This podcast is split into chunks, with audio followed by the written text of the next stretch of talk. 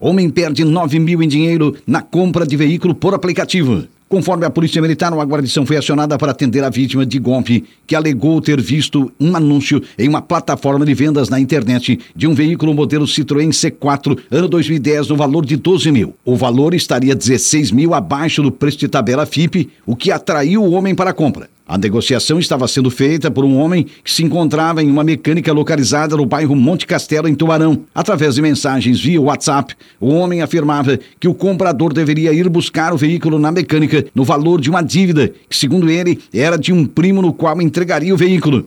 Ao chegar no local, o homem vítima do golpe conversou com o proprietário da mecânica e este informou que só faria a transferência do veículo após o pagamento do valor pedido no anúncio, mas o valor já havia sido depositado, uma quantia de R$ 9.800 via Pix endereçada a uma mulher. Logo, os negociantes perceberam ter caído em um golpe. Conforme a polícia, em consulta ao sistema, não foi possível encontrar a mulher detentora da conta que foi realizado o Pix. Um boletim de ocorrência foi registrado. CCR Via Costeira reforça equipes e realiza operação especial de final de ano.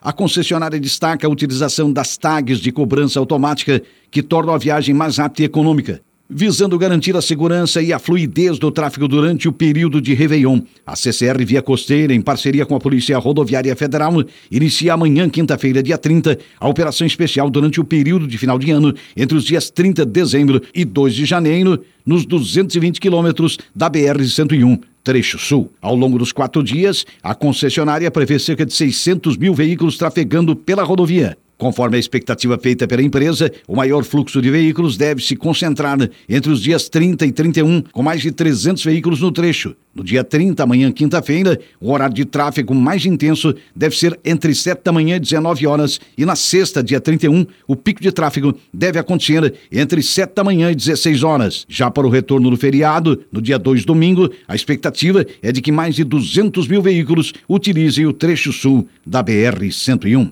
De acordo com o gerente de atendimento da CCR Via Costeira, Diogo Stibler, Durante o período, estarão à disposição seis ambulâncias, sendo duas UTIs móveis e quatro de suporte básico, cinco guinchos leves e pesados para atender caminhões, dois recursos para recolhimento de animais e dois caminhões-pipa. Além disso, seis viaturas de inspeção de tráfego vão operar na rodovia 24 horas por dia para monitorar questões relacionadas ao tráfego de veículos, atendimento ao usuário e segurança da rodovia.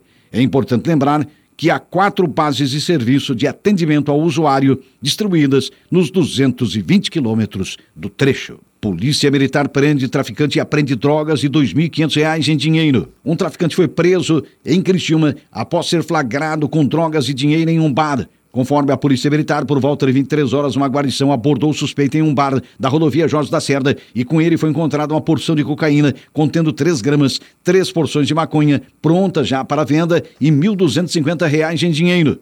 O homem, segundo a Polícia Militar, é conhecido pela traficância e, após buscas em sua residência no bairro Jardim Angélica, a polícia localizou mais 720 gramas de maconha e R$ 1.373 em dinheiro.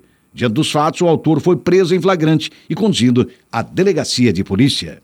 Ciclista é atropelada na BR-101 em Sombrio. De acordo com a Polícia Rodoviária Federal, a ocorrência foi registrada na BR-101 Trecho Sul, em Sombrio.